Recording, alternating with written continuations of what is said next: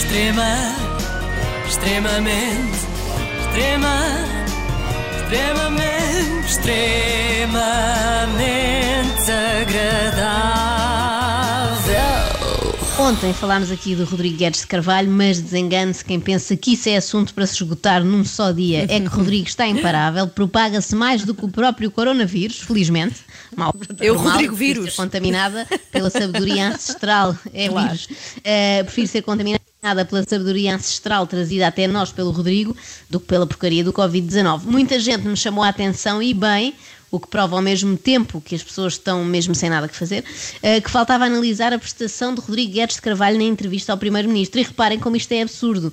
Num momento de crise sem precedentes, o Primeiro-Ministro vai à televisão para uma grande entrevista e as pessoas prestam mais atenção ao entrevistador do que ao chefe de governo. Rodrigo tem-se assumido como o representante do povo. Ele é a voz de todos nós, mesmo dos que não o mandataram para tal, mas como agora também estamos fechados em casa, não dá para reclamar. Rodrigo diz o que nos vai na alma, seja a propósito de gente que espirra sem pôr o braço à frente, seja sobre o súbito desaparecimento de Marcelo Rebelo de Sousa. O Muitos estado, portugueses, de, o estado de portugueses não, emergência. não entendem. eh, deve saber que o, o- o Presidente da República eh, apareça num Skype amador no domingo a dizer eh, isto é tudo muito grave, portanto, eu na quarta-feira logo vejo. Não, não foi bem isso. Sejamos justos. Eh, sejamos do ponto de vista prático, Não, foi. Sejamos justos. Sim, do ponto de vista prático foi um Skype manhoso, mas até podia ter sido num House Party, aquela aplicação que a malta agora usa para fazer jogos com os amigos à distância. Marcelo podia ter falado à nação enquanto respondia a um quiz sobre celebridades de Hollywood. O problema foi mais o conteúdo do que a forma. Bom, nós precisávamos de um Presidente da República mais à imagem e semelhança, deixa cá ver, do pivô do Jornal da Noite, mais assertivo e com imagem em HD. Função Há pouco fala- eu falei-lhe dos profissionais de saúde e falou-me do reforço de, de máscaras e de luvas e de todo esse, esse material de proteção que eu, que eu espero bem que aconteça. Eu Que eu espero- espero Sim. bem que aconteça, diz Sabia o Rodrigo que Guedes ias de Carvalho. Ouviu, Sr. Primeiro-Ministro? Ele, Rodrigo Guedes de Carvalho, espera bem que o estoque de máscaras seja reforçado imediatamente. Eu também, mas eu não interesso agora para o caso. Rodrigo pessoalizou muito toda esta questão do coronavírus. Parece que neste momento é ele contra o mundo. De um Ele, Rodrigo, não o- Corona, não é? Pois. não, ele, o Rodrigo, não, ambos. É, vai- de um lado temos o Covid-19 e do outro temos este intrépido herói que é o Super Rodrigo e que vai salvar a humanidade, custe o que custar. E esse exemplo cívico. Isso eram, eram 14 Eram que 14. estavam a regressar Vamos a casa. eu- Nós ainda não Sim. tínhamos o primeiro caso. É verdade, completamente mas- diferente. Isto pode gerar, esperemos que não. Eu, pela minha parte, tudo farei para Hum. que isso não aconteça. Mas pode começar a haver algumas situações de. O medo é sempre um mau conselheiro. é? O Rodrigo tudo fará para que isso não aconteça, portanto, à partida estamos chaves. Se o Primeiro-Ministro, a Ministra da Saúde, o Ministro da Administração Interna e o Presidente da República puderem fazer também qualquer coisinha, eu agradecia. Mas o esforço do Rodrigo, em princípio, deve chegar. Quando muito, tem de pedir uma ajudinha à Clara de Souza e a coisa dá-se.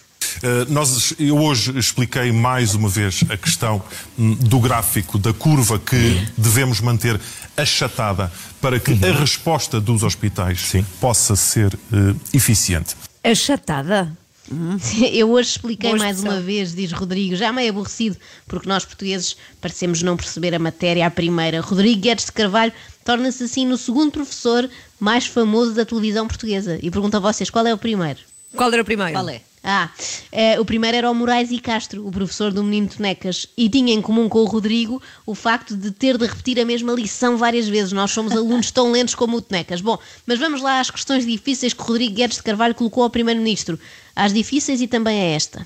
Eu começo a questão do setor económico uh, fazendo-lhe uma pergunta um pouco provocatória. Quem é que se dispõe a ajudar primeiro o mundo das artes e espetáculos ou o futebol?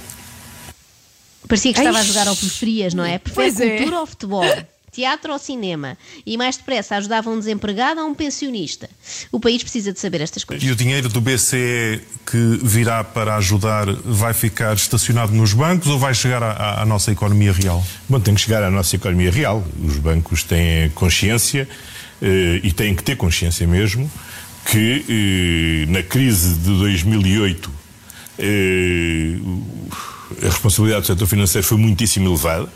Os custos sociais e económicos eh, dessa crise financeira eh, foram dramáticos Portanto, e perduraram mais- o que tem mais é que se portar e bem. têm é? perdurado e portanto, Ah, pois é, os bancos têm mais é que se portar bem, senão vão sofrer represálias do Super Rodrigo, que vai derreter-lhes as comissões à pancada. e por falar em pancada, reparem nesta linguagem que nos deixa na dúvida se a entrevista foi feita nas instalações da SIC em Passo de Arcos ou numa tasca ali nos Olivais.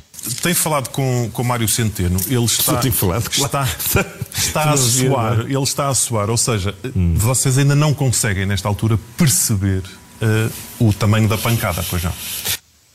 Vocês ainda não conseguem perceber o tamanho da pancada, pois não, sócios? Diga-me lá a verdade, ó chefe.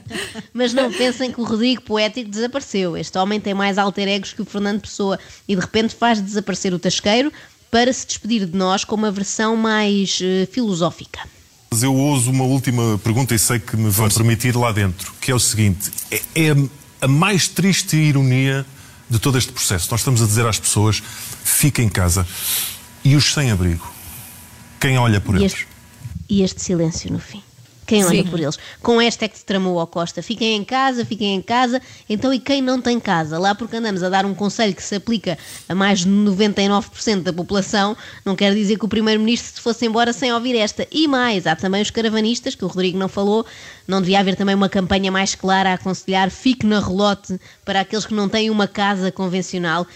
É por estas e por outras que depois as medidas falham. Enfim, haja o Rodrigo para os chamar à razão. Agradeço, eu disse isto no início do jornal, pouco me interessa que o senhor seja do PS ou do PSD. Hoje foi o primeiro-ministro do meu país. Espero que esteja certo e desejo-lhe coragem nas decisões que terá de tomar. Ó Rodrigo, e a nós pouco nos interessa se a ti te interessa se o António Costa é do PS ou do PSD. Eu sinto que este isolamento social me está a fazer mal a todos, é verdade. Mas também sinto que o facto de ir trabalhar todos os dias não está a fazer bem ao Rodrigo. Está cada vez mais estranho. Às tantas, sair de casa faz pior do que ficar.